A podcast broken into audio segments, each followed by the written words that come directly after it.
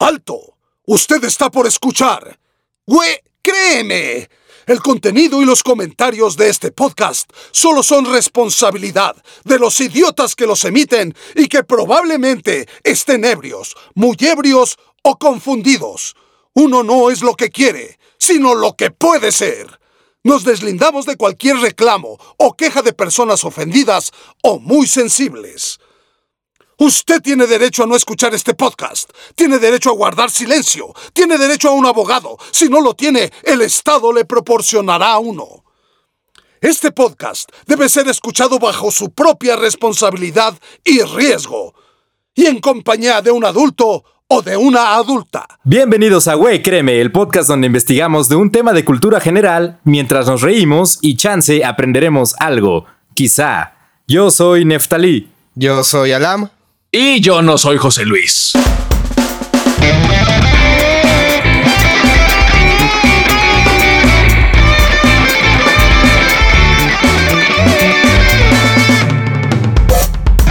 Ah, chingón. Qué buena rola. La neta. Señor. Quedó decente, quedó decente. Sí, quedó muy bien. La, tunearon muy chido. La embellecieron. Como ustedes ya habrán podido escuchar, eh, no está con nosotros nuestro querido José Luis. Otra semana más. Pero está en su lugar su némesis. su peor enemigo lo trajimos para que lo supliera. A ver si ya regresa. El que lo hace que se quede tan tarde trabajando. sí, eres su peor enemigo, ¿eh? Yo creo. Curiosamente, curiosamente, a él le debo mi éxito. Me imagino. A él Porque él, él te grababa, ¿no? En tus eh, principios. Supongo, alguna vez me tocó. Y también regraba y cosas así. Bueno, con nosotros está Miguel de León, mejor conocido como Miguel León. Miguel León en persona. Un hombre, un retake. también se le conoce así en el medio. Muy bien, señor, bienvenido a Güey Créeme. Muchas gracias por invitarme. Tenía un buen de gana de venir. De gana, güey. Es que ando promoviendo una nueva filosofía. ¿Quieren que les platique? A ver, sí, por favor. Las palabras con S, que terminan en S más bien, y que no son plurales, no merecen la S. Ah. Por ejemplo, eh, hoy qué día es, en qué día estamos grabando hoy. viernes. Claro que no, ¿por qué? Todos los viernes del mes te la creo, pero hoy es viernes, porque solo es uno. Y en este mundo posmoderno tienen que aceptar que tengo razón. No, no, no, nadie acepta. o sea, el lenguaje inclusivo todavía está debatiéndose, güey. Tú vienes con esta mamada. Es una protesta, es una eh, protesta. Es una protesta hacia la posmodernidad. La neolengua, le decía George Orwell. Sí, la neolengua. Doble plus bueno. Exacto, donde ya era bueno, no, ¿qué era lo bueno? Era doble plus bueno. Eh, supone que para evitar como el, sentimiento, nada más anexaban como un prefijo, ¿no? Que era bueno plus bueno y ya sí lo máximo era doble plus bueno. Ah, ok. ¿Y, no había malo o qué? No, eso sí no lo recuerdo. Porque también eliminaban conceptos, eliminando palabras, ¿no? Entonces Ay, interesante. Bueno, me duele la cabeza. Eso es otro, otro, otra, otro tipo de, de catástrofe, de apocalipsis, pero que bueno, que es mucho peor, supongo, pero al igual íbamos para allá. Hay muchas teorías de la conspiración que dicen eso, que los tiempos en los que vivimos de coronavirus son una conspiración, una conspiración para aprovechar eh, el pánico general y eh, imponer políticas económicas, ya saben lo de siempre, ¿no? Que haya tres continentes nada más, ese es el fin, ah, es la finalidad. Que era, eran Oceanía, América, eh, ¿no? Oceanía, sí. Oceanía era uno. En eh, Euroasia. Euroasia. Y otra madre, que era Rusia. Por cierto, corrección, es coronavirus, porque solo es uno. Claro que no son un chico de virus, güey. No, o sea, la especie, la nueva, la nueva cepa amo la palabra cepa. La nueva cepa es una nada más. El coronavirus. No, porque sí hay varios tipos de coronavirus. Sí, pero esta cepa es el coronavirus. Coronavirus. COVID-19. Es que, es que dices el coronavirus. Bueno, ya. Ok, ya, ya. A lo que nos truje. Vamos a hablar de pandemias. Que no está de moda. Sí, está, está muy de moda. no está de moda, güey está pasando. Justo las epidemias, o sea, ya entrando al tema, no son nuevas. Tú nos, vamos a, nos vas a hablar de eso. Vamos a hablar entre los dos. Tú también. Obviamente, vamos a hablar de historias pandémicas desde toda la vida. No toda la vida nos hemos enfermado de gripa. nos ha dado algo. De hecho, no. De gripa, ¿no? No toda la vida. Bueno, nuestra quizás sí, pero en la historia de la humanidad no. Ah, hay un, hay un momento donde hay un periodo donde surgen todos los epidemias. Eres un, misterio, Alam. Siempre traes como la historia más. A ver, venga. Les voy a contar. Venga, venga. Les voy a contar cómo funciona una pandemia. Échale. El acto, échale vampiro. no, vampiros no, güey. No comas vampiros, güey. Esperen, le di una calada a mi cigarro. O si, o si no está de acuerdo con eso. O si no está de acuerdo. O si Osborne. Lo tuvieron que vacunar, ¿no? De rabia. Dice la leyenda. dice la leyenda. Se cuenta. Sí, sí, sí. Bueno, en la actualidad, gracias a los viajes intercontinentales por avión, las personas y sus enfermedades pueden estar en cualquier lugar a cualquier hora en el globo terráqueo en cuestión de horas. Y a veces solo basta con un pequeño estornudo para que comience la infección dentro de la comunidad. Cuando la humanidad era nómada, era más difícil por el tamaño de los asentamientos que se transmitieran enfermedades infecciosas. Pero con el surgimiento de la cultura agrícola de hace 10.000 años, los asentamientos permanentes en Medio Oriente comenzó a, ¿cómo se diría? Propagarse más enfermedades gracias a la ganadería. O sea, la, culpa de todo la tiene que nos hayamos vuelto eh, sedentarios, ¿no? Sí, esta como, esta como conexión de asentarnos y querer estar en contacto con todos. O sea, eso, eso le dio la madre al planeta de entrada, ¿no? Sí. nosotros, nosotros, nuestra simple existencia. De nada. Y las epidemias empezaron porque las personas comenzaron a vivir cerca de los animales, lo que facilitó el flujo de virus y bacterias entre el ganado y los humanos. Justo lo que le dicen vector, ¿no? Que es como el, agente de contagio. Vector. Ajá, según yo se llama vector. Ah. Sí, mi tarea. No, una cosa, o sea, Miguel León es la, el almanaque, la enciclopedia. Soy un ñoño. Muy bien. Sí, según yo se llama vector que cuando existe un medio de contagio que no es el aire tal cual o de humano a humano por contacto táctil, por decirlo así, se llama vector. Llámese mosquito, llámese ah, animal, mascota. Un factor externo. Eh, un, agente externo no humano. Ese es el vector. El vector. Mm. Porque tiene magnitud, distancia, no, magnitud, sentido y dirección. Wow, increíble. Estoy, o sea, creo que me excité un poco. sí, veo tus pezones erectos, güey, y me perturba. ¡Ay, mi ojo! Las epidemias y las pandemias llegan de muchas maneras y su etimología sería epi, que es en, y demos, persona, significando en las personas y pandemias pan, todos demos persona, en todas las personas. Eh, les traigo un ejemplo del terremoto del 2010 en Haití, donde hubo un surgimiento de cólera por los asentamientos de agua. La gente no tenía que comer, no tenía que beber, tomaban el agua estancada y tuvieron un surgimiento de cólera. Pero fue primero el... tuvieron un terremoto, ¿no? Sí, fue el terremoto fue la causante de la epidemia de cólera. O sea, les cayó les huyó sobre, mojado, ¿no? Así, o sea, es como la cadena de eventos, ¿no? O sea, se desencadena una cosita y pum, pum, pum, pum, sí, se, se, pierde la higiene, no podían lavar las manos, no podían hervir el agua. ¿Y cuánta gente muerta no estaba ahí? Sí, qué feo, qué feo muchísimos. Pero sí, cuánta gente descomponiéndose literalmente por ahí. Pues un buen de bacterias ahí proliferan. Proliferan. Proliferan. Qué, culto. Qué ulala, señor francés. La cara es la única la que, tengo. No, esa es la cara, créanme. de tres sílabas. Aunque no lo crean, sí estudié. Las epidemias más comunes son el sarampión, la influenza y el VIH o SIDA. Muy bien, señor. Usted sí pudo pronunciarlo, ¿no? Como el Baster.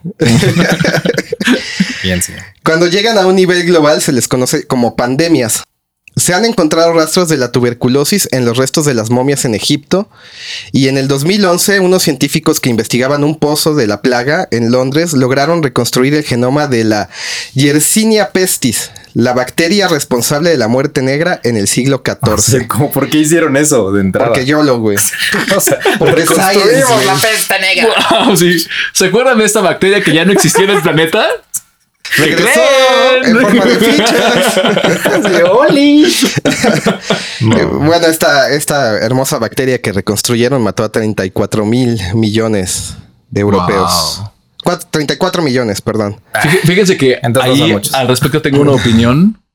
Como no sé si yo creo que vamos a llegar a eso después, pero yo siento que eso es, eso es maldito ego. ¿Por qué la reconstruyes? Nada más para... Para estudiarla, güey, y poderla combatir si surge, resurge. O sea, sí. Sí, pero más es como viniendo del ego, siento yo, como de la reconstruimos. De que porque podemos hacerlo. Porque podemos hacerlo, lo estamos haciendo. Porque no sé si sepan de los glaciares en, el norte, ¿cómo se llama? En que se han que derretido. se están derritiendo Sí. y encontraron dentro de uno un caldo prímeo, le llamaron, donde hay una cantidad infinita de bacterias de los periodos anteriores de la Tierra. Infinita no creo, pero Bueno, supongo es- que es significativa. ¿no? pero es una cantidad grande de bacterias a las que no estamos acostumbrados. Madres. Oh, eso es si súper riesgoso. se siguen derritiendo y se liberan esas bacterias, puede significar el fin de la humanidad. Sí, sí, muy cañón. De hecho, Qué miedo. Está súper cañón. Pues justamente es lo que pasó en México. La, la separación tal cual que existía por los océanos con el resto del mundo Ah, conocido en ese entonces hizo que aquí los nativos, nuestros paisas, no tuvieran, no tuvieran esa, esos anticuerpos. No conocían nada. O Pues sea, no fue porque fuéramos débiles. Fue, sí, o sea, la conquista fue muy en parte Sí. por eso. Ahorita, ahorita les contamos quién fue el culpable. Un- hay un nombre específico. Yo también encontré un nombre y A ver, me, a ver me si dio risa. Me dio risa. Tan chistoso. Ah, entonces sí es. a ver. y bueno, la peste negra no les sorprenderá, pero llegó gracias a China. No manches, neta. 1340, Yo pensé que era- a través de la ruta de la seda. Ah, Ajá, fue subiendo.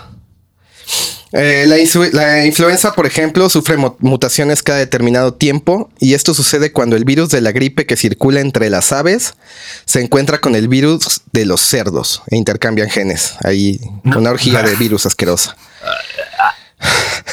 La primera pandemia registrada data de 1580 y ninguna se compara con la gran pandemia de gripe de 1918 que dio inicio en las tropas estadounidenses que invadían Francia. Ah, sí, sí leí. Sí leí. Estuvo bien. Les voy a contar un poquito de ella. a ver. Eh, las tropas se quejaron de escalofríos, dolores de cabeza y fiebre. Dos horas después de ser admitidos en la enfermería, comenzaban a presentar los síntomas y en unas cuantas horas más les llegaba la muerte. Eh, empezaban a verse las manchas en, en los pómulos, que son como cafés. Lo, lo encontré en inglés, es mahogany spots. Ok. Le llaman. Era el primer paso, después perdían color, empezaban como a chuparse y ya, les seguía la muerte. En el SS Leviathan o Leviatán, seis pasajeros comenzaron a sangrar por la nariz, llenando de fluidos la cubierta. Y ahí se esparció el virus dentro del barco. Los británicos que regresaban introdujeron la enfermedad a los puertos y de ahí se llevó el virus en tren hacia Londres. Para 1919 habían muerto un estimado de 675 mil estadounidenses y 230 mil británicos. Solo en India, un estimado de 10 millones de personas murieron y la suma total de decesos a nivel global llegó a 50 millones. Bótate al sarampión, no Bótate manches. sarampión. feo. 50 millones. 50 millones fue el total de la pandemia. ¿Cómo Oye, se llamaba ¿eh? esa? Fue una gripe, fue un tipo de gripe. Sí. ¿Qué era esa cosa? Era Sí, fue, una bacteria que mutación. se- fue una bacteria muy letal que se llama resfriado común. No, casi, casi. Fue una nueva mutación de la cepa La nueva de cepa. la influenza. Hoy en día los aviones pueden llevar los virus en una fracción de tiempo de lo que tomaba en 1918. Por ejemplo, en febrero del 2003, un doctor chino para variar llegó al hotel, al hotel Metrópol. Llegó al hotel al Hotel Metrópol en Hong Kong sintiéndose mal. Sin saberlo, portaba un nuevo virus de origen animal conocido como SARS, por sus siglas en inglés, el síndrome respiratorio agudo severo. Está de moda. A solo 24 horas de haber entrado al hotel, ya había infectado a otros 16 huéspedes. Y en los días siguientes, cinco de ellos tomaron aviones intercontinentales, llevando el virus a Singapur, Vietnam y Canadá. Los vuelos salientes de Hong Kong, Toronto y otras ciudades infectadas fueron cancelados y gracias a otras medidas de seguridad se evitó la pandemia. No sé si lo alcancen a recordar. Sí. No tiene mucho, ¿no? Unos ocho años. No más, güey. 3. Ok. Ah, oh, no manches, principios de siglo. Cuando el brote terminó cuatro meses después, el SARS había infectado 29 países y mató a más de mil personas, no son tantas. Y aunque fue contenido rápidamente, nada pudo detener al amarillismo de los noticieros y el Internet que eso fue lo más peligroso. Los blogueros aumentaron la histeria, la histeria, creando teorías conspirativas. Todo el turismo a Hong Kong y otras ciudades afectadas se detuvo y tuvo un costo estimado de 10 mil millones de dólares, y el negocio de cubrebocas despuntó. Obviamente. O sea, es como, hablando- es como el gel antibacterial. Como el gel antibacterial. Yo me acuerdo que antes de 2009, que fuera lo de la influenza aquí en México, no era como obligatorio o tú ibas a algún lugar y no, pues Ni te era lavabas la mano y Ni lo que sea. popular, ni No, siquiera. No era ni popular. Yo, yo recuerdo que fue así como, wow, esto existe. Exacto. que era así como algo súper moderno, ¿no? Para mí. así del hombre Sí, wow, sí. Y de repente vas ahorita a cualquier lugar público y ahí está el gel antibacterial, el, A fuerzas, el botellón ahí, ¿no? Para que tú te unjas Ya en con los gel tacos. Sí, de En hecho, los tacos, hasta en los tacos. Las pandemias a través de la historia han tenido un elemento clave y es el pánico. Aunque pueden comenzar como algo pequeño, pueden llegar a tener un impacto tan alto como los desastres naturales o las guerras. Pero gracias a los avances tecnológicos de la ciencia, ahora somos capaces de detectar una pandemia mucho más rápido y eficientemente para entrar en acción y disminuir su impacto. Ojalá. Quizá. ojalá. Quizá. Quizá. Sí. Está por Y- y verse dete- aquí en el México. podcast donde detendremos la pandemia. Quizá. Ahí para un registro del futuro, estamos grabando esto un 20 de marzo del 2020. Justo cuando está en su apogeo Se- el inicio. supuestamente la próxima semana va, va a entrar en su, La tercera, que es el pico, ¿no? ah, en que es el pico. pico. Entonces, cuando nadie va a salir. Se supone, se supone. Quizá. Quizá. Ojalá. Y así es como funciona una pandemia a grandes rasgos, muchachos. Pues- sí, básicamente es una. Yo, yo vi como un. Es un diagramita muy sencillo, que es como un círculo, y dice: Ok, se encuentra una enfermedad, ¿no? Este círculo central. Después está este, el círculo siguiente, que es epidemia, que es cuando ya el medio de contagio ya es eficiente, entonces se va propagando. Y ya cuando ya supera el número de gente, ya es una pandemia. O sea, Ya, ya, valió madre. ya básicamente es el descaque en el que todo ya se salió de O sea, pero control. es en tres pasos, ¿no? Así- Ajá, son tres pasos. Súper rápido. Así, apocalipsis en tres pasos sencillos, ¿no? Básicamente. No sé si pudieron ver la película de Contagio. No. La vi No. recientemente, muy buena. Yo creo que es una representación muy fiel de lo que realmente pasaría en una pandemia actualmente. Porque son como cuatro o cinco historias contadas desde distintos puntos de un doctor, eh, un esposo que es el que al principio se le muere la, la esposa y el, el hijo. Secuestran a una doctora, a una comunidad china para Chinos usarla para de sí, para usarla de, de- de intercambio para la cura, por ejemplo. Se menciona entre ellos que los países latinoamericanos hicieron esa misma práctica para conseguir la cura. Y se ve como el gobierno los traiciona y nada más les da un ¿cómo se llama? ¿Un placebo? Un placebo. Nah, eso es pura ficción, eso no pasa. Esa- eso decíamos, güey, ve. cómo se salió de control. Justo, justo siento que. si o sea, pueden verla, es, es muy vale mucho la pena justo ahorita. La voy a watchar. Justo siento que ese es el riesgo. O sea que literalmente es algo que se sale de control. O sea, más allá de que los síntomas que tenga el virus, es esta onda de que si hay un dato de registro de contagiados y eso, pero al 100%, a menos que cada uno se estuviera haciendo una prueba diaria o cada hora, se sabría, pero no. Sí. No, no lo hay. Justo no hay forma de saber y por eso hay que ser muy responsables con lo que sí sabemos. Y lo que sabemos es que se contagia eh, de humano a humano por contacto, por Saliva, principalmente. por fluidos. Entonces es lo que sabemos y ya, porque no hay datos tampoco de eh, cómo te contagias y, y no tienes síntomas, por ejemplo, ¿no? Ajá, que eso es se dice. Ah, no- tra- tra- traigo ahí un dato yo. Y no traigo ahí un dato. Pero no hay datos duros, ¿no? Según yo. Pues según yo, Bueno, en de esta- entre los en- casos en esta, en esta, esta, esta última cepa que, que se detectó, Y deja de usar cepa. eh, 80% de los casos son asintomáticos o con síntomas súper bebés. O sea, síntomas como que no pase de que tengas una pequeña fiebre. Y O de esas ya- un que dolor no. de cabeza. y tu mismo sistema inmune lo, O lo sea, desmadra tú ya, fin. tienes una enfermedad así chiquita y ya. Como que tu cuerpo reacciona a tiempo y ya. Mm. Eso tomando en cuenta que eres una persona sana y que Claro, tu cuerpo está claro. al Que tiro. ¿no? duermes tus ocho Pero lo que horas. también sabemos, um, algo comprobado, es que si tienes una enfermedad o una condición preexistente, se complica Totalmente, eh, sí. tu como enfermedad. ¿no? diabetes, asma. Las cuales, las cuales cosas como diabetes también es una pandemia. Sí. Es una De pandemia la Coca-Cola vas a salir. que no. No, justo cuando dice la palabra tonto, ay, se, ca- se acaba la fuerza. Miren, digan tonto.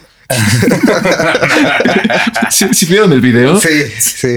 Ay, demonios. No, no sé si estoy llenando los Son- pantalones de José Luis. De bajo, este, de baja energía, las palabras altisonantes. A ver, pero a ver, ya vamos a entrar en el, en el tema de, de Miguel León. A ver, ¿va- ¿vamos por cronología o cómo está la cosa? Pues, pues naturalmente, o sea, vamos a fluir esto.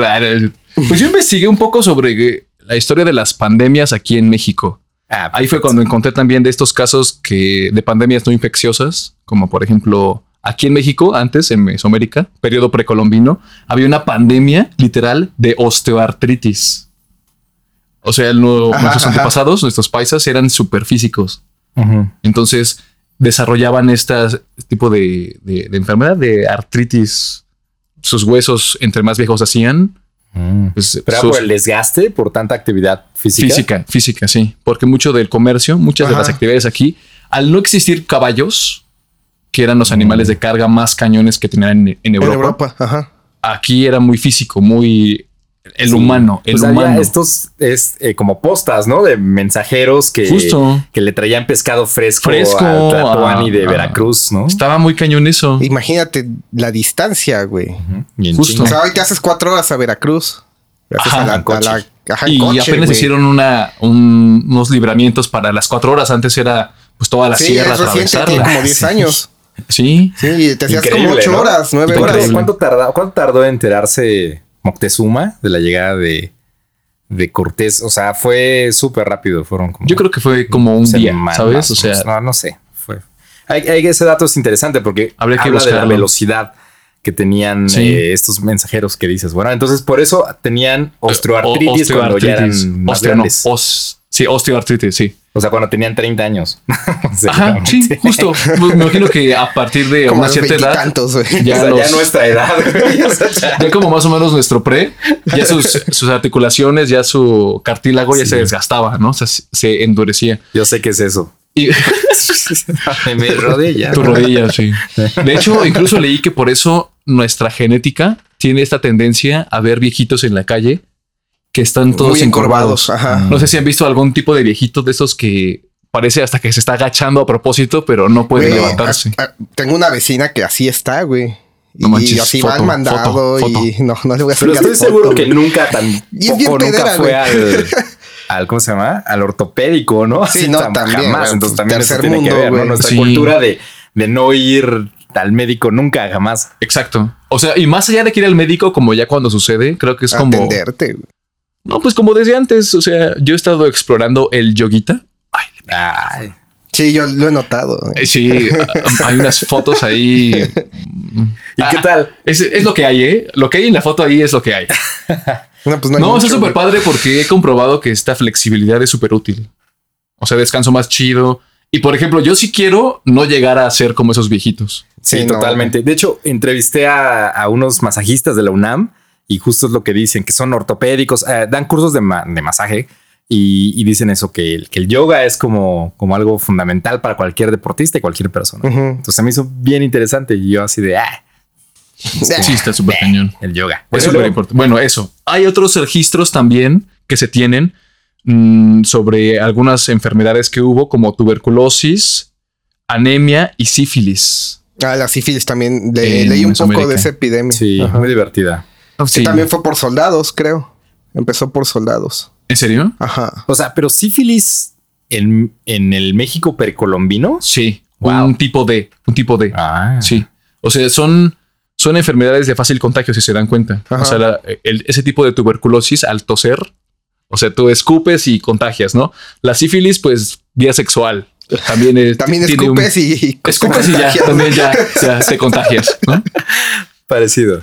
Y se tienen registros de que pudo haber sucedido. Ahora, lo más cañón fue cuando llegaron los españoles, Ujú. porque traen un mundo, como dices tú, de lo que encontraron en el Ártico. Ajá, de traen un mundo de microorganismos que no estaban aquí, aquí no estaban Bueno, presentes. ¿Cómo acabó la guerra de los mundos, güey? ¿Cómo se Ah, murieron me los encanta, me aliens, encanta esa güey? conclusión. Sí. sí. Está muy cañón. Bichos, bichos que aquí tenemos Lógica. que no, güey. Ajá. Súper lógica, sí, sí, sí. ¿Sí han leído el libro? No, güey. No. Está muy bueno. Si no está tiene dibujitos, muy, no muy, leo, muy güey. bueno.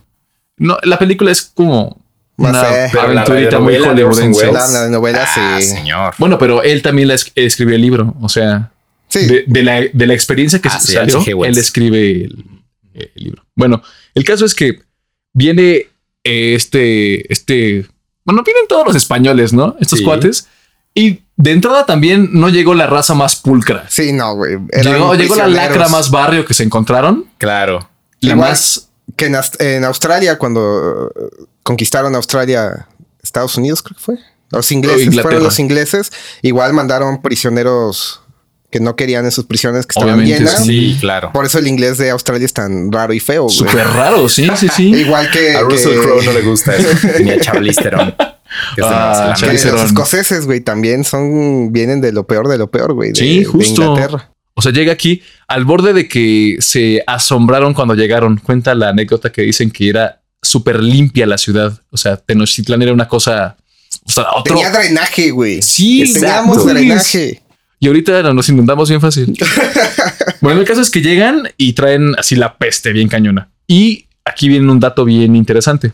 El primer contacto con los españoles fue en el siglo XVI, ¿no? 1519, 1500 por ahí. A raíz de 100 años de la población que se estimaba entre 15 a 30 millones de aquí eh, en, en Mesoamérica, la población se redujo a 1.2 millones.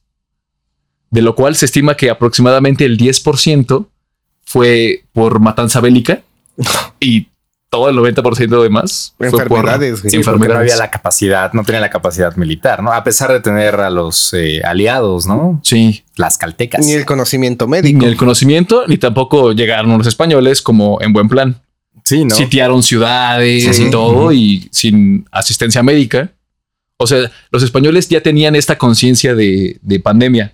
Entonces Ajá, sí. tra- traían antibióticos y eso a su nivel, ¿no? A- al nivel de la época, pero traían con qué contrarrestar las enfermedades. Aquí como carajos, ¿no? ¿Cómo Porque no teníamos conocimiento de Sí, qué ¿no? hacer, güey. No, aquí te, no sé, te ta- tallaba con cilantro nada más y así. ¿Cómo íbamos a saber qué era siquiera? Y redujo Claro. así muy cañón la, la, este, la población. Yo tengo un dato ahí. Cuando llegan los, los españoles, eh, Fray Bernardino de Sagún empieza a, a como retomar las crónicas, las, los relatos de, los indígenas y eh, Para los que no vieron, Miguel León se llenó la boca de chele, digo de chela, de Chele. Es que no sé tomar cerveza, perdónenme. y se Entonces- ahogando el güey. Fray Bernardino de Sagún dice que uno de los motivos de la caída de Tula eh, pudo haber sido enfermedades que, que mermaron a los toltecas. Teotihuacán cae en el 900 después de Cristo, ¿no? Por razones desconocidas. Sí, no sabemos. Y eh, Tula en 1200 o 1300 eh, se registran eh, enfermedades desconocidas, así le dijeron nada más, ¿no? Que pudieron haber sido pues epidemias. Lo que decías bien interesante de- del drenaje, eh, 1456, un poquito antes de que llegaran los españoles, hubo una gran pestilencia también, según cuentan los cronistas españoles. El Valle de México era tenía un lago y había una parte que era un lago dulce y otra que era un lago salado. No sé si sabían Oye, yo no sabía eso. Increíble. No, no Entonces, sabía. cuando se mezclaban o cuando había grandes lluvias, había una inundación, Desborde. Ajá. un desborde y se inundaba la ciudad. Y la mezcla de las dos aguas, pues no ayudaba, ¿no? Y se hacía pues, una pestilencia, ¿no? Eh, entonces, mu- muchas personas salieron de la ciudad, eh, muchos muertos, probablemente por disentería. Eh, y pues, ¿qué, qué te da cuando tienes disentería? Pues una Chorro, super diarrea así, bien caída por el agua sucia, ¿no? Güey, creo que es la peor forma de morir, güey. No No, me gustaría morir ni ahogado ni con disentería. No, para nada. No. Y entonces ahí tenían de las dos. entonces más de la mitad de la población tuvo que salir de Tenochtitlan hasta que llegó Nezahualcóyotl a separar con separar el lago con un albadagón, algo Y así. por eso con su nombre se honra a ese bello municipio. Ah, sí, exacto. Es lo, Yo lo sí, yo sí que puedo, sé. bur- yo sí- yo sí puedo burlarme porque viví ahí un rato. En Necita. Chale, o sea, no se. Híjole. Han La- desaparecido carteras ¿Por en qué, el dices, estudio. ¿Por qué dices híjole como si tuvieras lástima por mí, no, Neftalí? ojalá y le hagan honor al nombre de, de Nezahualcóyotl. Ese vato estaba en otro nivel, ese cote estaba en otra época. O sea, era poeta, ingeniero, mamey. Todo, Mamey. Lo tenía todo. todo, todo. Fit. Sí. Bueno, y entonces, eh, ¿tienes el nombre del soldado que trajo De- todo? yo tengo otro, tengo otro, tengo A otro. ver, tienes otros datos. Oh, eso es otro dato, otra cosa. Es que sí. tú continúa, tú continúa. Bueno, en 1520, siguiendo con, con la historia de los españoles, Ah, sí, que bueno, pues sigue, sigue, sigue. Creo que sí coincide. hay un soldado llamado Pánfilo Narváez. No sé si tú tienes el Ah, mismo. me suena, güey. No, no, no. Pánfilo Narváez. Pánfilo es uno de las ardillitas, ¿no? De, de- sí, de- él, tiene, él tiene una misión de capturar a Cortés. eh, desde España. Y Cortés, eh, bueno, eh, se enfrenta a él, eh, Cortés le saca un ojo, convence a su gente de que, de que lo ayude. Eh, a la gente que venía con, con Pánfilo de Narváez. Ah, pero no, perdónenme. Pánfilo de Narváez no es el que traía la peste, era uno de sus soldados que venía con Pánfilo Narváez. Y cuando Cortés convence a los soldados que se le unan, él eh, va infectando a, a todos los pueblos con viruela. Ah, sí, sí, sí. La viruela justo, fue lo sí, que nos conquistó. Está bien chistoso porque yo, yo estaba leyendo eso y se cuenta que, según yo, este cuate, el soldado que traía, era un soldado africano. Yo leí que se llama Francisco de Eguía, Mm. cuate negro. Y dicen que por eso se llama viruela negra. Qué racista. Yo- se los prometo, estuve buscando. La anécdota cuenta que por eso es viruela negra. Pero justo esa es como la primera pandemia muy cañona que trajeron y que mermó así Cañón. O sea, marranamente. la población, según vi, era entre 15 y 20 millones, ¿no? Más tú tienes ese número. 15 30. Yo 15, es- 30. Bueno, y que mató a la mitad de entrada. Sí. ¿no? Ujú. Entonces estamos hablando de entre eh, 15 y, y 7 millones, Sí, ¿no? sí, aproximadamente. Sí, un sí, chingo de gente. entre ellos Cuitláhuac, ¿no? Que murió. Sí. Ahí, murió se, ahí de- se petateó. Fue justo ese periodo en el que como que se murieron muchos tlatoanis súper seguido. Los dos Moctezumas ahí que se sucedieron, Cuitláhuac. No, es- fue una cosa. Yo, yo me imagino y digo, wow, o sea, imagínate que estás en tu casa, tú acá bien chévere, tomando tu, tomando tu mezcalito, ¿no? Tu pulquito, Tus tortillas acá Tu en el comal. acá. Y de repente viene así un pueblo que trae una cosa así bien marrana y te empiezan a pasar cosas que no entiendes, ¿no? Ajá, sí, claro. sí. O sea, porque sí había también enfermedades aquí, desde luego. Y había también la adaptación humana de aquí, del pueblo, y los remedios existían, era una realidad. Sí. Pero ahora viene algo que dices, manches, ¿cómo, ¿qué es esto que siento? ¿No? ¿Qué es esto que me sale en la Sí, piel? terrible. De hecho, se tomó como cosmogonía, como un castigo. Castigo de los divino. dioses, sí. Porque se creía que los españoles eran dioses Sí, justo.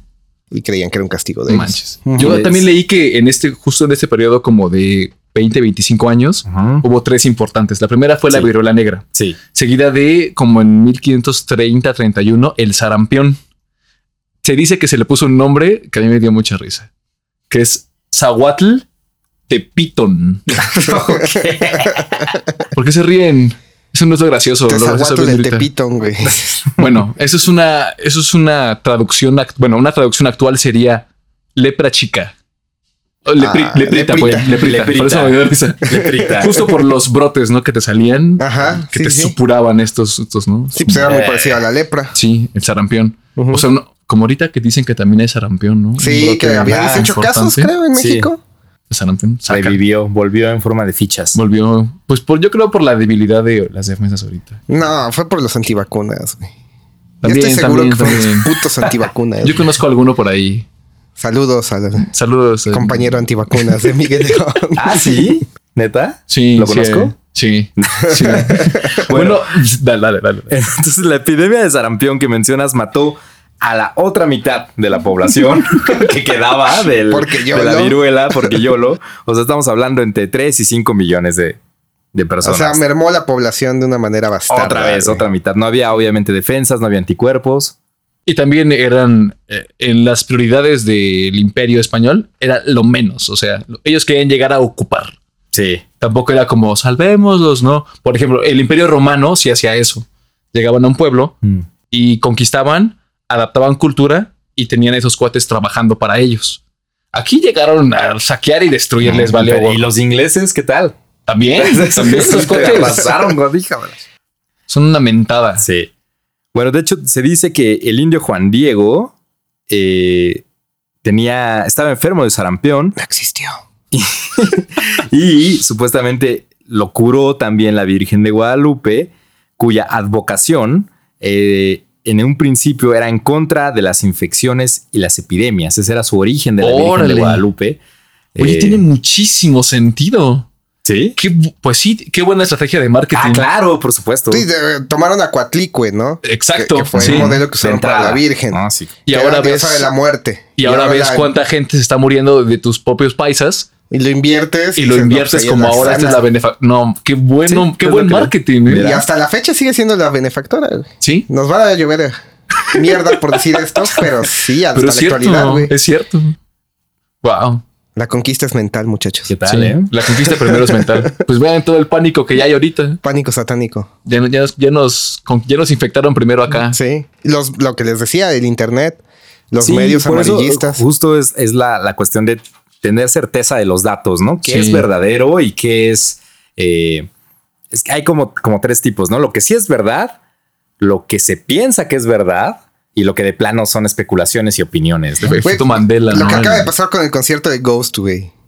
Ajá, Que, dijeron que fue la primera muerte y que es lo más metal que le ha pasado a Ghost en la vida y que le va a pasar. güey. Seguro, sí, seguro. ¿Qué? ¿Qué A pasó? Yo no coincido. La pirotecnia queme a- a- al vocalista es lo más metal que les va a pasar. Sí. Es- Ves que dijeron que el primer paciente fue al concierto de Ghost. El, primer, paciente, que, murió. Ajá. El de diabetes. Ajá, Exacto. que tenía diabetes. Y ahorita ya salió todo el amarillismo que fue una misa negra, un ritual satánico. ¿No lo has visto, güey? No he visto eso. Andan diciendo los medios católicos que fue porque se ascendió un cardenal negro a papa negro, que es Emeritus cuarto. Sí, el Emeritus cuarto nació. Nació lo vi ahí, nacer. que aparte su maquillaje es de rata, güey. Se está bien vergas de cráneo de rata, pero Ah, está chido. eh, luego hablamos de Ghost. ok. Sí, digo, estuvo chido ese concierto. Pero ya lo Acaba de destacar que ustedes dos fueron. Nosotros nos fuimos, Sí. Miguel León. Mira, si, me toca, me toca. Si no me toca, ya lo entendí. Se acaba de regresar de Italia, ¿no? Tú también. Acabo de. sí, pero todo bien. Te ves fuerte aparte. Me veo fuerte, ¿no? Sí. sí. El yoga llegó El yoga. Ah, exacto, sí. Lo que viene es lo que hay. Pero sí, ya, ya lo satanizaron totalmente.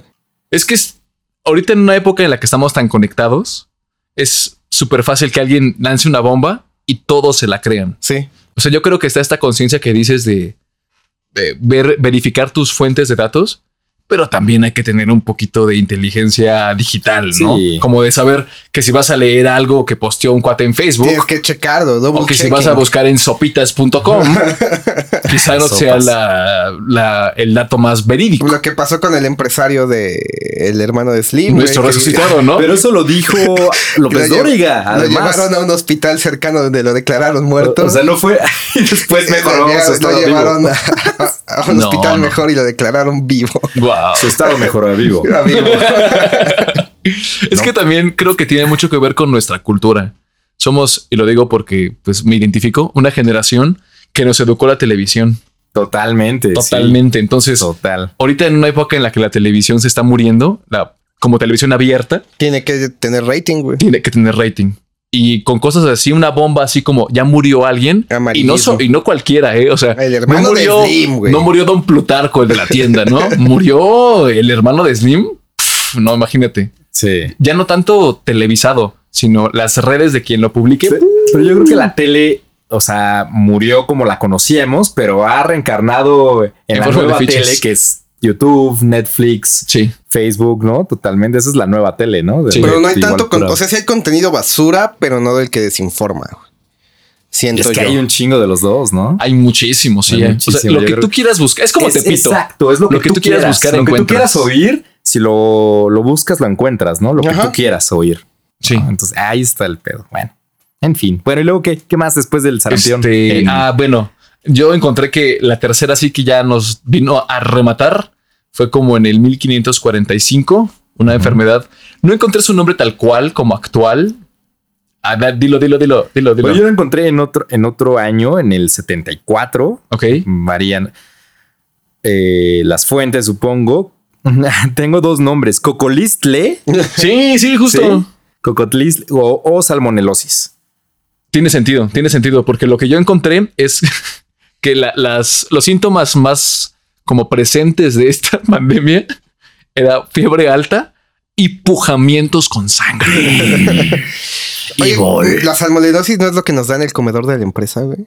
Justo, sí, sí es cierto, sí. Salmón. yo- he entrado al baño y he escuchado pujamientos con sangre. Con sangre es, es típico, es una preparación típica de aquí de México.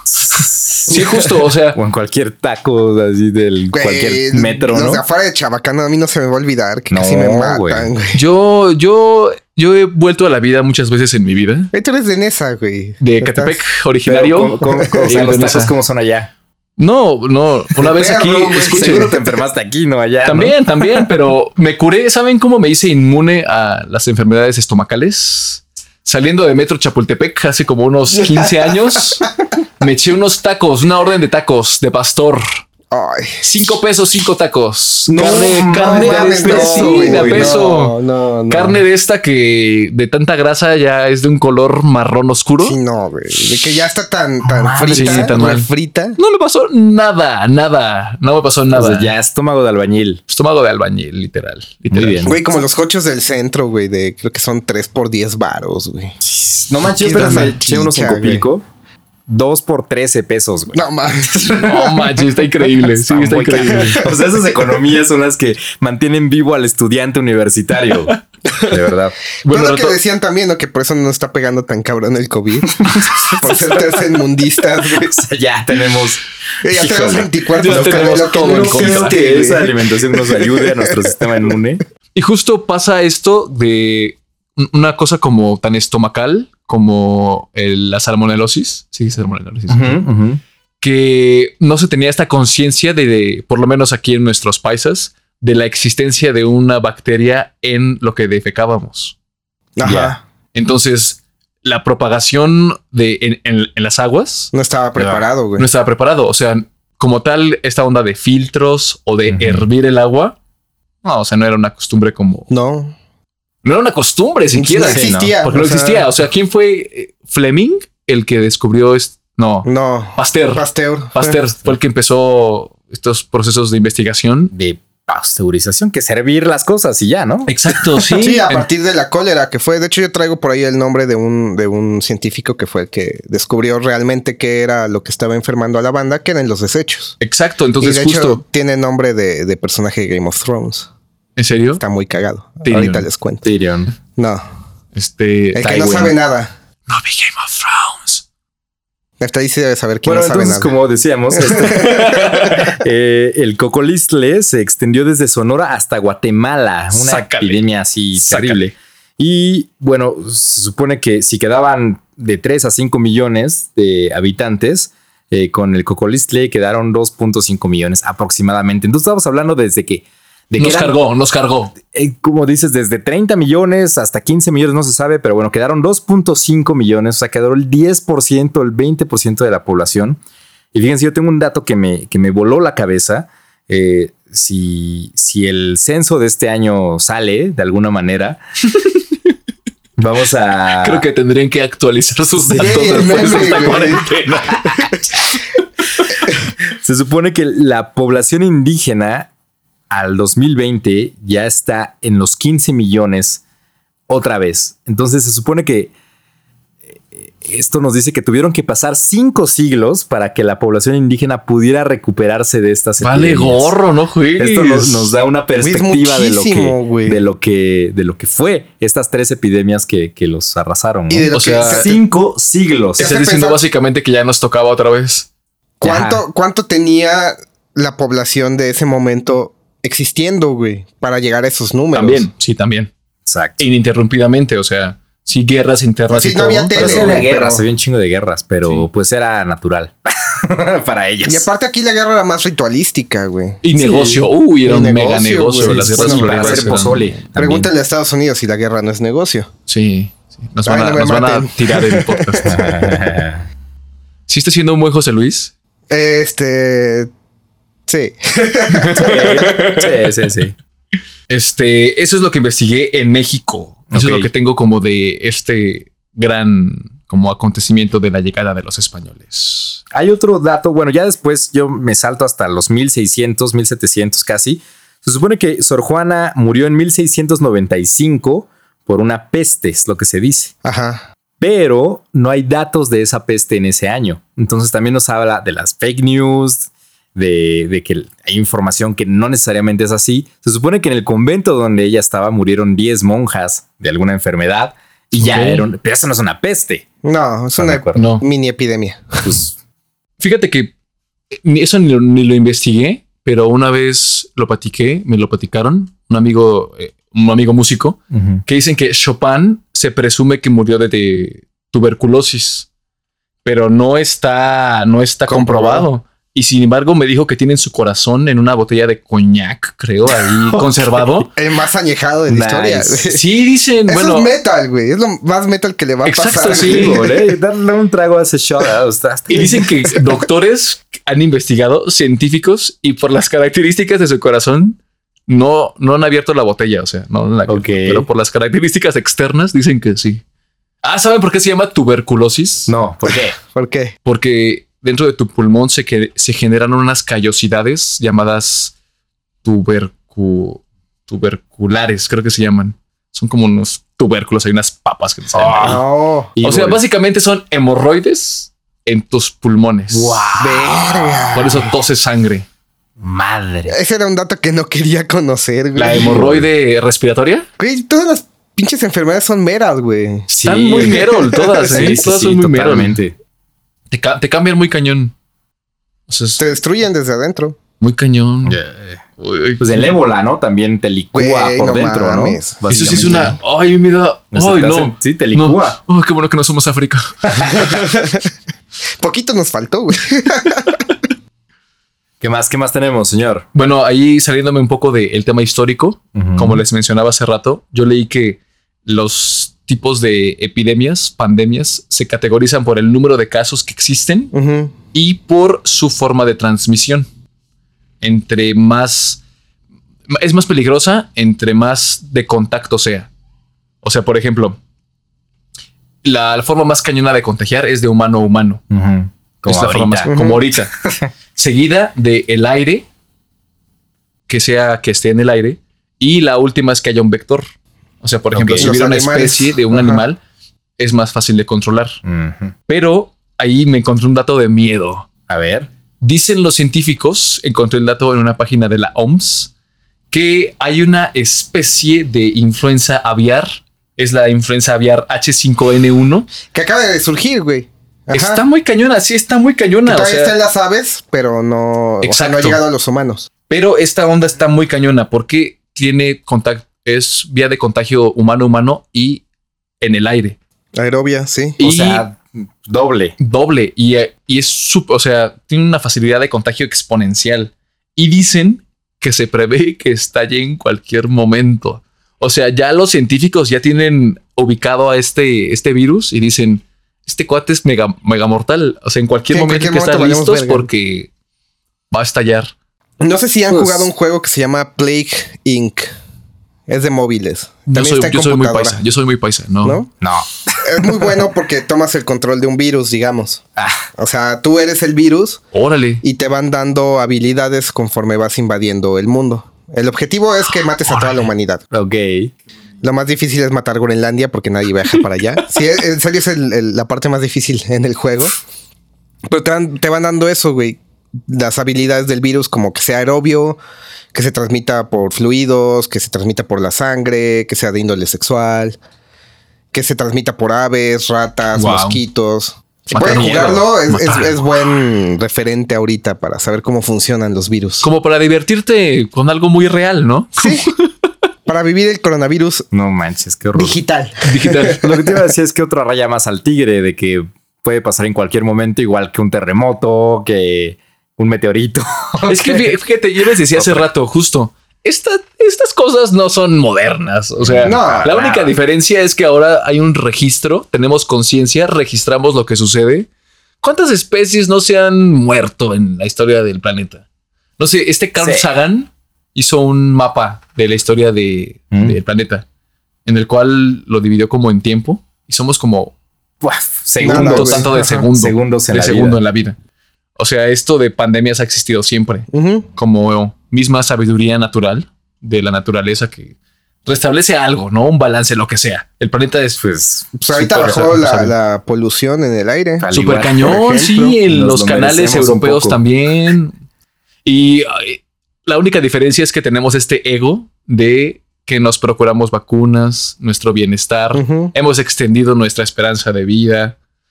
O sea, la única diferencia es que nos estamos resistiendo a algo natural. Sí. De hecho, yo siento que somos los antinaturales resistiéndonos a esto. al tiempo. Y si, Pues- y si nos extinguimos, vamos a hacer igual un cachito de la historia del planeta, ni siquiera de. Totalmente. Siempre ha habido una especie dominante. Yo no creo que seamos tan antinaturales, solo somos parte de la cadena. Yo sí creo que en algún punto nos tenemos que extinguir. Yo como no lo digo antinatural así como de, ah, somos una aberración, sino en el sentido de que, por ejemplo, no sé, de que es pon inevitable. Pon tú, no sé, en la población de, este, de tapires, ¿no? Una población de tapires No en te metas África. con los tapires, güey. Son muy bonitos. Sí, güey. Se, ex- se extinguen. El tapir no está llorando la muerte de su tapira. Ni, Bueno, está, que- ni- que- ni está yendo al doctor tapir para decirle, Que los "Oh". monos y las aves sí se ha visto ese comportamiento, güey. o sea, sí. Pero no, me refiero De a que no, no para. social. El mundo no va a parar. Sí, no. los, los Ah, sí, extingamos no, no, o no, el mundo no va a parar. Creo que es como muy egocéntrico. Ay, es que odio el ego, quizá porque hay algo en mí, ¿verdad? Así, algo, hay algo en mí. ahí. Así que Hay tú sabes que eres consciente de tu propio odio hacia el ego. Soy consciente, soy entonces consciente. tu ego se alimenta con eso. Exacto. Pero somos como esta onda de que nos afecta, que queremos sobreponernos. Hay un dato que, que me gustó mucho de que vi en el primer Cosmos, creo que de Carl Sagan, eh, que el, el tiranosaurio Rex y este, ay, ¿cómo se llamaba? El, el que tenía, el que era am- amiga de, de pie grande, que tenía Ah, como unos Ah, no, ¿un pero- no esta no. cera, era cera, era Triceratops. Triceratops, el, el rinocera, el, em, ¿cómo se llama este güey? El Rex. Tiranosaurio Tiranosaurio Rex. Rex. y el Triceratops nunca eh, convivieron en la misma época. Están No. separados por millones de años. ¿Quiere decir que mi libro infantil de 3D era una mentira? Sí, de pie grande. ¿Quiere decir que pie pequeño jamás nos dijo la verdad? Exacto, no convivieron esos dinosaurios nunca en la misma época ni por ni de cerca, Ni por tampoco el millones de años. Chale, Increíble. piecito. Piecito, güey. Eso, eso a mí me voló la cabeza, ¿no? Sí, porque uno piensa que los dinosaurios todos vivieron juntos. No. No, para nada. No. Ah, ahí te aseguro que hay gente que piensa que nosotros convivimos como especie con los dinosaurios. Sí, no. Para nada. Había- era- ya eran pollos cuando Ya, sí, sí, eran con ellos. pollos. Que es lo más cercano, ¿no? Sí, genéticamente sí. Y retomando un poco eso de, de que tú dices de la antinaturalidad, entrecomillado, para mí hay dos ejemplos en la cultura pop que lo ejemplifican muy bien. La película, que es un libro de Soy Leyenda.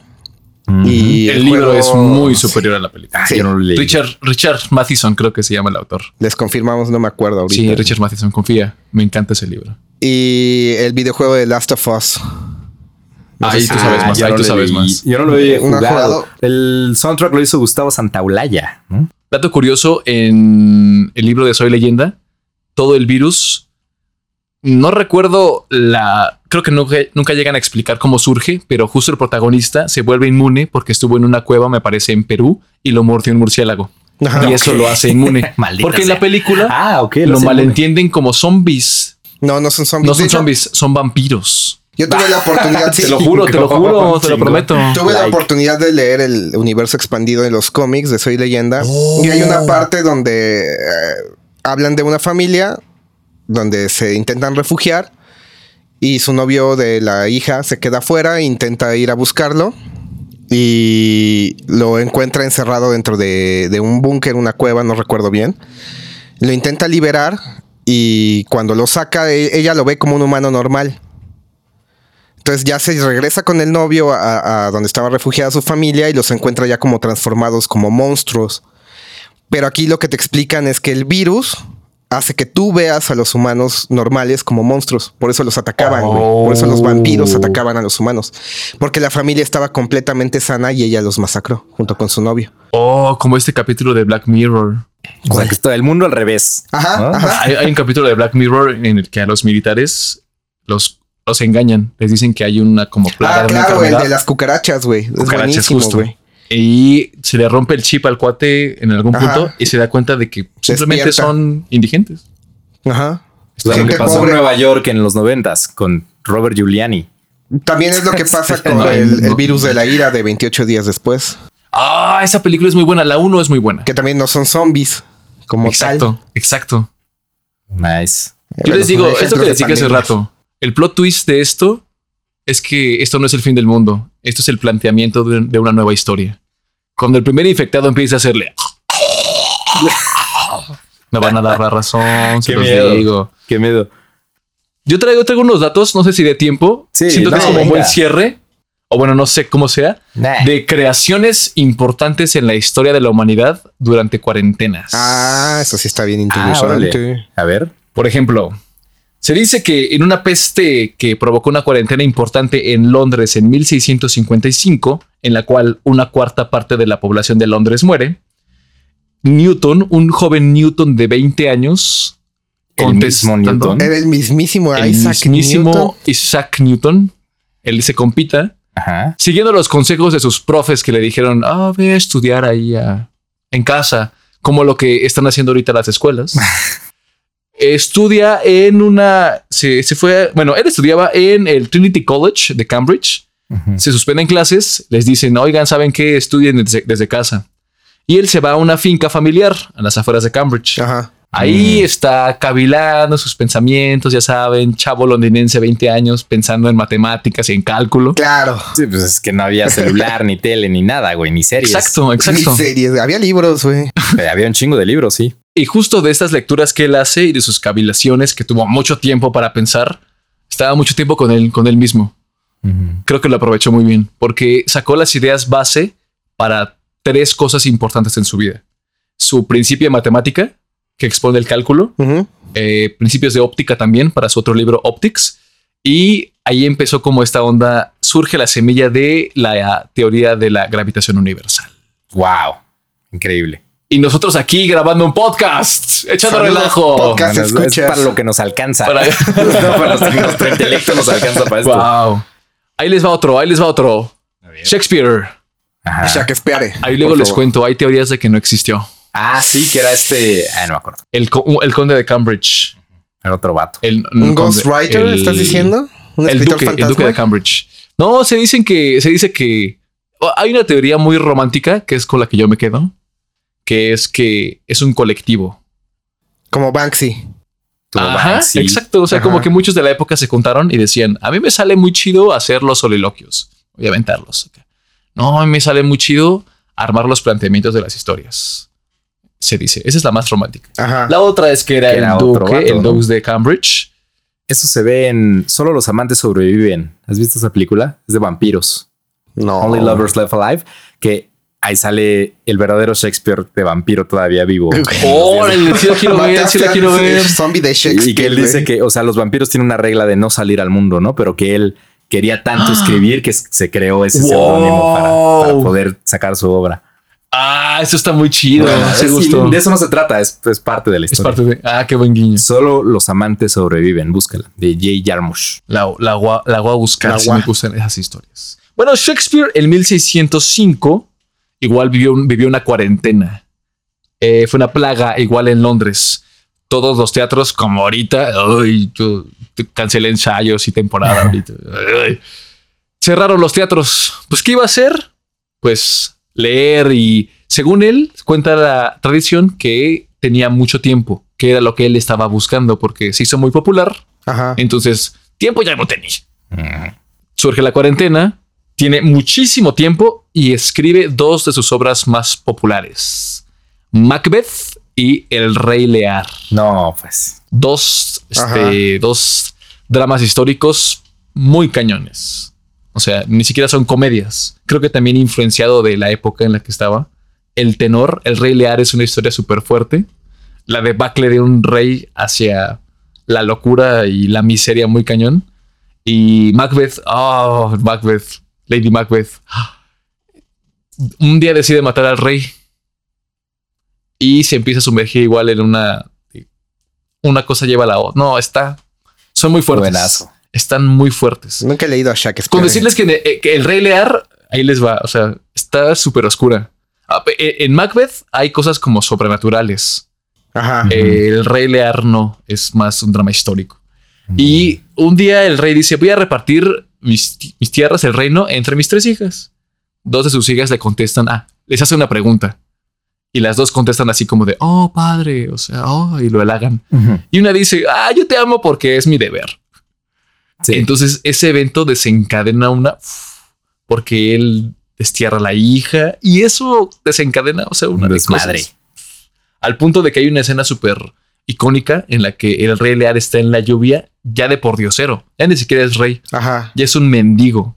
Es una escena súper icónica. Si pueden leerla, Wow. está súper fuerte. Súper, súper. Porque de Shakespeare yo solo he leído Romeo y Julieta. Yo no he leído nada, del mundo. ¿Por qué no? Es súper. ese Si no tiene dibujitos, chido. no leo, güey. Y ahí les va una que también me late. ¿Han leído, ¿han leído Frankenstein? Ah, no, No. de Mary Shelley. Uy, es buenísima. Es buenísimo. Es porque se juntaron los, este, los compitas en su casa ahí en Escocia. En una cuarentena. Exacto. Eso. Sí.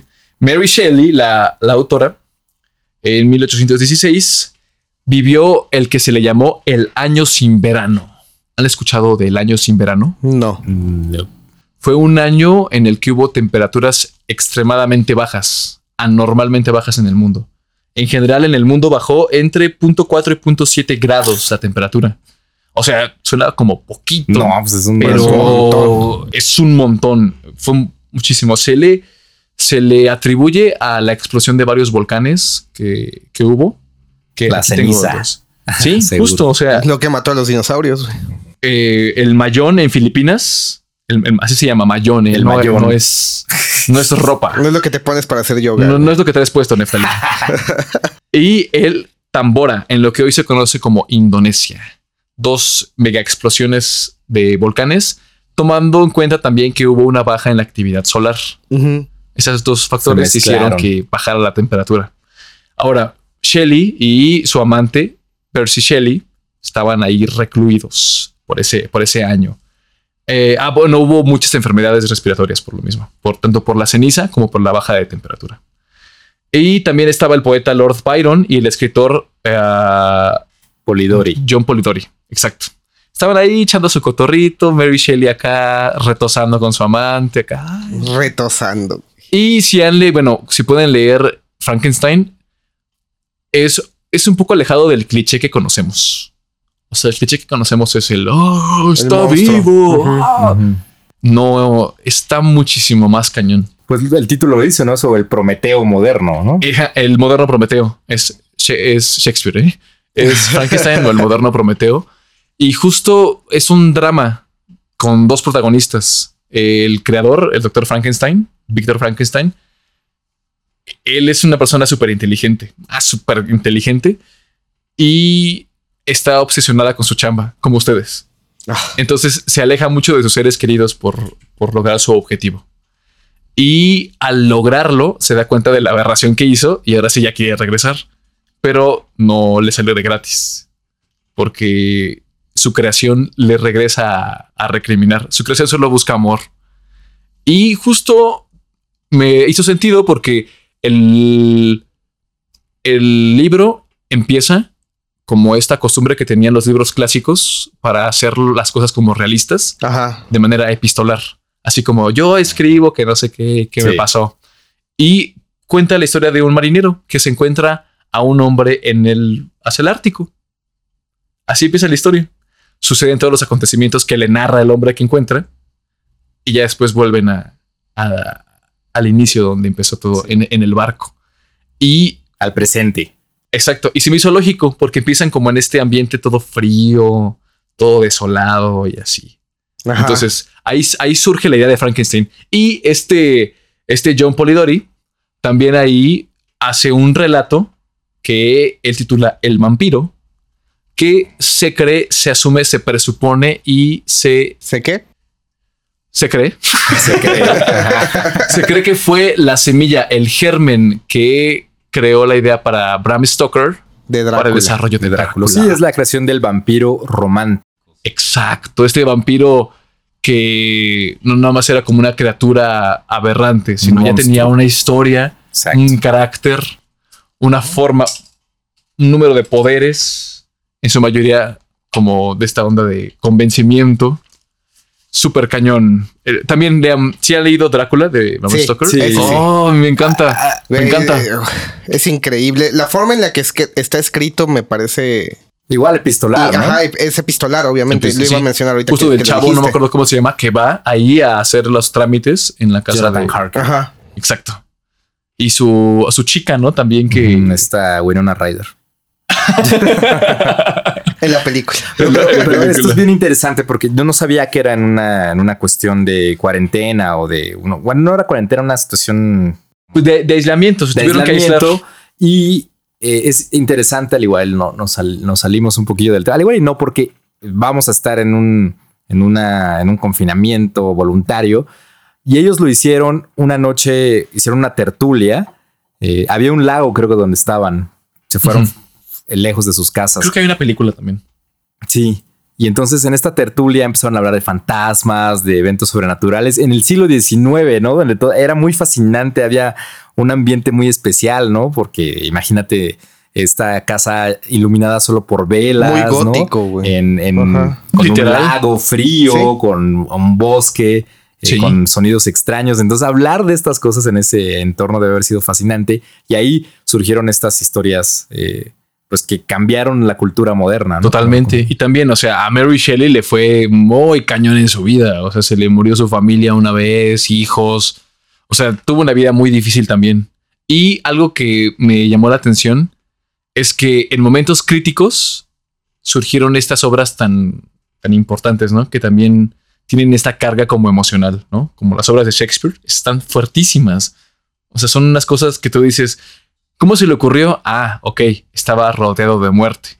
Entonces es una forma del artista de somatizar lo que está viviendo. Exacto, sí, Que exacto. eso es el arte, güey. Justo. Básicamente. Por ejemplo, ahorita yo tengo una teoría que dice que difícilmente en nuestra actualidad, en nuestra modernidad, pueden aparecer leyendas como de lo que te imagines, ¿sabes? Del arte, difícilmente, no imposible, Sí. pero creo que difícilmente.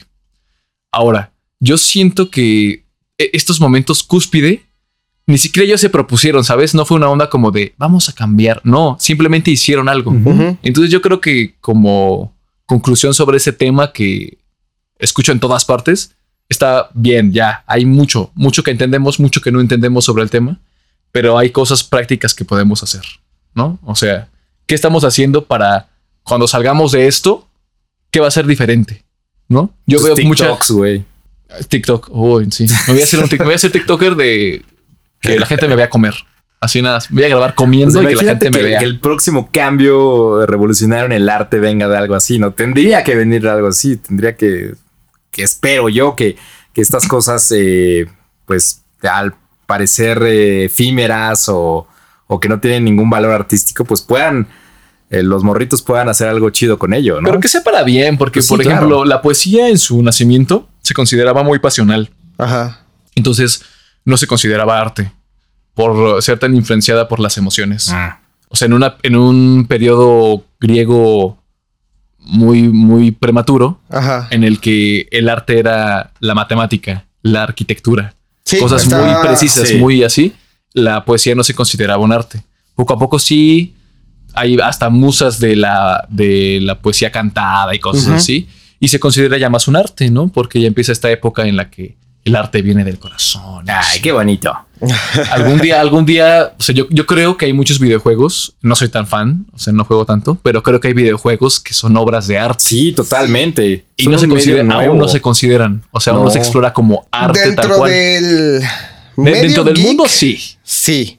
Ah, Por ejemplo, no- no yo aprecia, ahorita ¿no? tuve la oportunidad de empezar un juego que se llama Nier Automata, que es una obra totalmente humanista. Me voló el cerebro y no lo he podido acabar, pero las conclusiones son qué estamos haciendo como humanidad, güey. Y ni siquiera ves a un humano en el juego. Todo es entre androides y robots. Y los androides intentan imitar ciertas cosas de los humanos y los androides se convierten en humanos, por así decirlo, pero no tienen la inteligencia completa para razonarlo. Entonces ellos Wow. empiezan a hacer agricultura, Ay, no pero sus cultivos fallan, güey, y se les mueren. Y lloran y se, No. se, se, de- se Es que no le hablan bonito a las plantitas, les faltó hablarles así de La- ¿Qué pasó, mi cielo? y ¿Cómo cantarles, güey. estás?" Ajá. La cuestión es que no saben por qué están fallando, pero no lo intentan razonar y repiten los mismos patrones, güey. Igual con el amor, eh, eh, hay, un, hay un jefe de los primeros del juego que eh, su único objetivo es ser bella. Se, se de- identifica como un robot, mujer, Y su único objetivo es ser bella y hace todo lo posible para que un robot macho le haga caso y termina haciendo un desmadre comiéndose androides porque cree que eso le, le va, la va a hacer Ah, bella. Como Bathory, Ajá, como la como- condesa sangrienta. Iba a decir Flash Battery, esa es una guitarrista. Y su único objetivo es ese y termina siendo el mal para llegar a su objetivo. Si pueden ver un resumen, si pueden Escuchen jugarlo el podcast mejor. de inteligencia artificial para más También. detalles. Ah, Está sí me increíble. gustó, sí me gustó ese capítulo. Y hablando del arte, ahorita no sé si supieron, pero Korg y Moog, que son dos de las compañías más importantes de síntesis musical, liberaron sus aplicaciones para teléfonos y tablets ¡Ah! Wow. Para que la gente en su encierro hiciera arte. No, está súper padre. Increíble. Gratis. Voy a bajar. Y- y- Sí, hay muchas aplicaciones aplicaciones que están haciendo eso. O sea, de muchas. 600, Súper 800. padre. Entonces, verlo como una oportunidad. Ajá. Verlo como una- o sea, no es una, crear. vaca- es- no es una vacación. Sí, no, es una vacación. No, no, Y definitivamente. digo, muy tontos estaríamos si no evolucionamos después de esto. O sea, ya. Tres semanas después, así, igual haciendo lo mismo que hemos hecho Ay, durante sí, y conociendo a México. Lo que comentaba de Shakespeare, que lo único que necesitaba es tiempo, muchos de nosotros en el medio artístico es lo único que necesitamos, güey. Sí, justo. Tiempo para hacer nuestra arte. Yo estoy bien emperrado, ¿saben? Bueno, es que tú no puedes hacer tu arte porque No, yo estoy bien emperrado porque odio que las cosas cambien y odio que el mundo se pare. Pero luego también me quejo y digo, ay, quisiera más tiempo. Maldita sea, Ajá, ya tengo el tiempo. tienes. ¿Ahora qué voy a hacer? Ahora lo tienes. Aprovechalo, güey. Voy a hacer un podcast. Voy a hacer un podcast. Encerrarme con otros dos sujetos en un cuarto a menos de menos de metro y medio de distancia.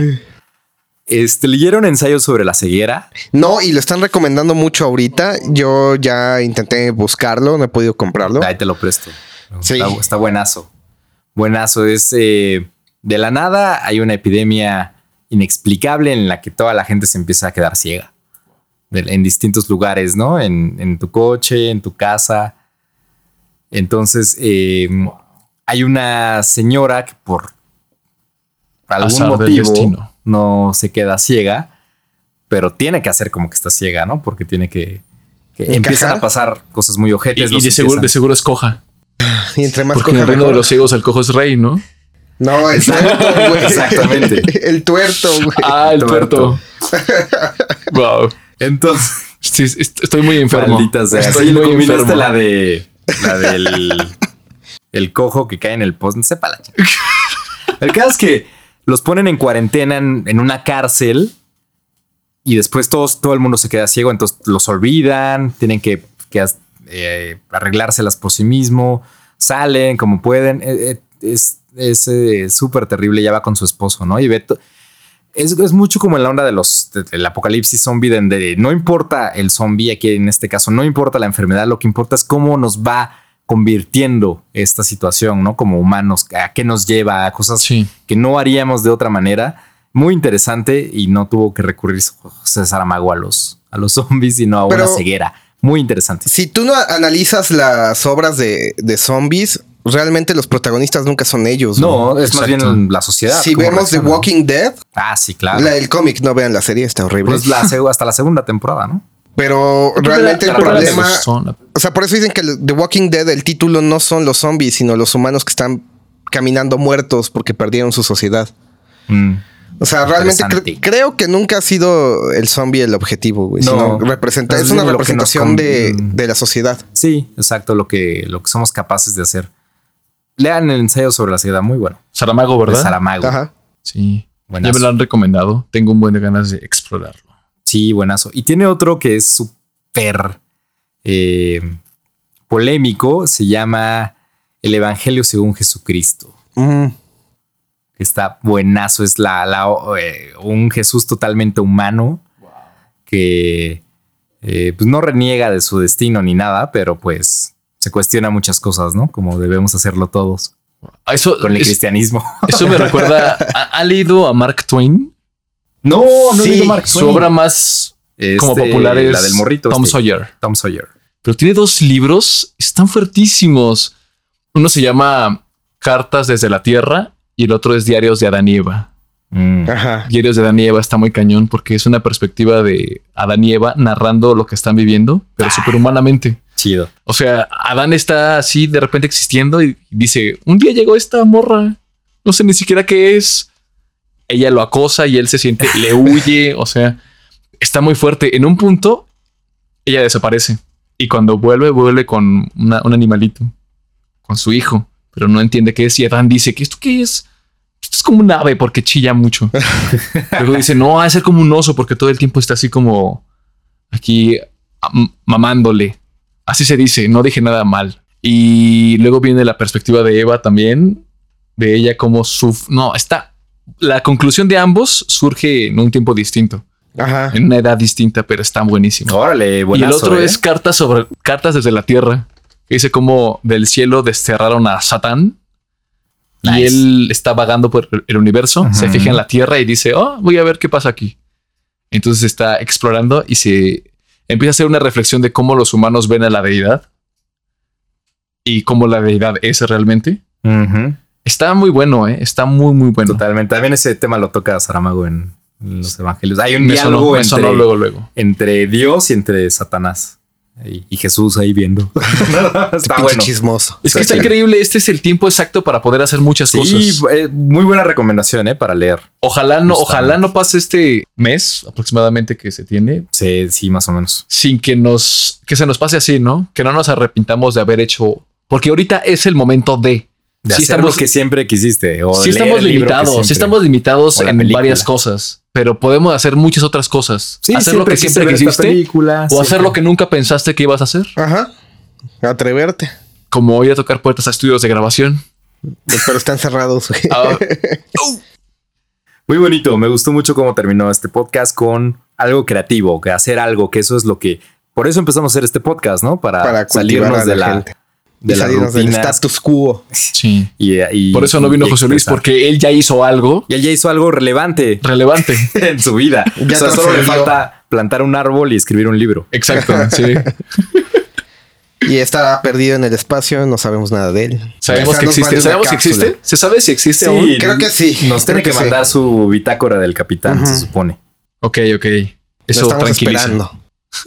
Bueno, pues algo más que tengamos que agregar. Yo sí me quedé con cosas, pero bueno, ahí Sí, las igual, pero. Yo también me quedo con cosas. Pero no se puede Ah, todo en esta aprendizaje. vida. Yo me quedo con cosas, pero es porque yo robo.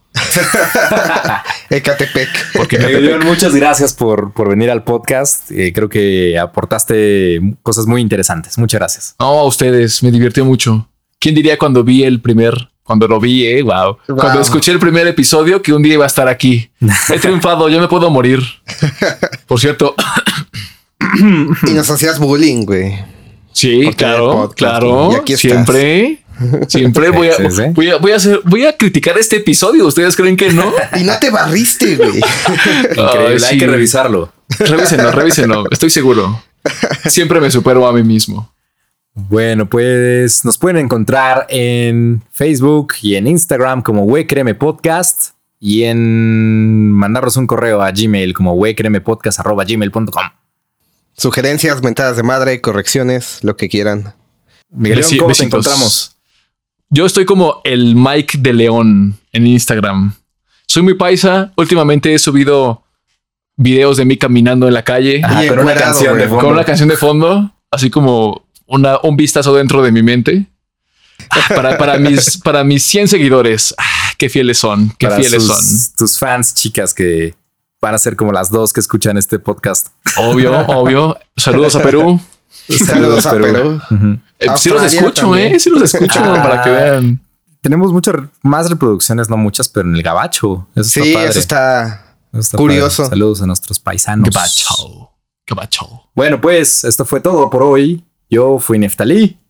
Fui otra vez. Yo soy la Alam. Y yo no fui José Luis. Gracias.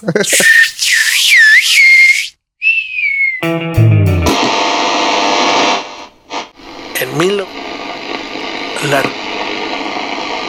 ropa mira la tercera pandemia de cólera comenzó en India y se esparció a Asia, Europa, Norteamérica, África y Rusia, donde murieron más de un millón de personas. Las pequeñas partículas de cólera viajaron por el río. Las mujeres lo llevaron en el agua que tomaban del mismo. Las moscas lo portaban en sus patas y también se transmitió a través de las manos sucias. En cuestión de horas, la enfermedad se hacía presente con diarreas que tenían un color grisáceo.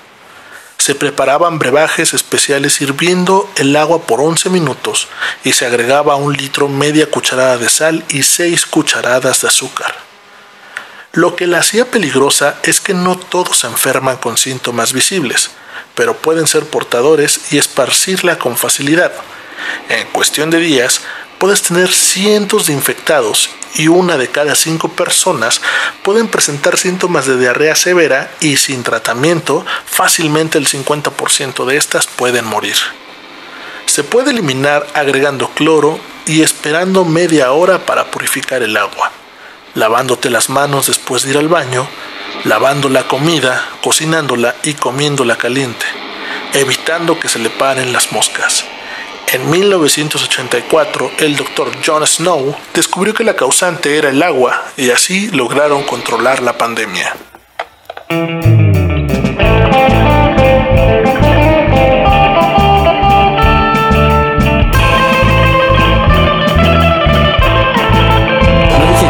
chingao. Toma dos.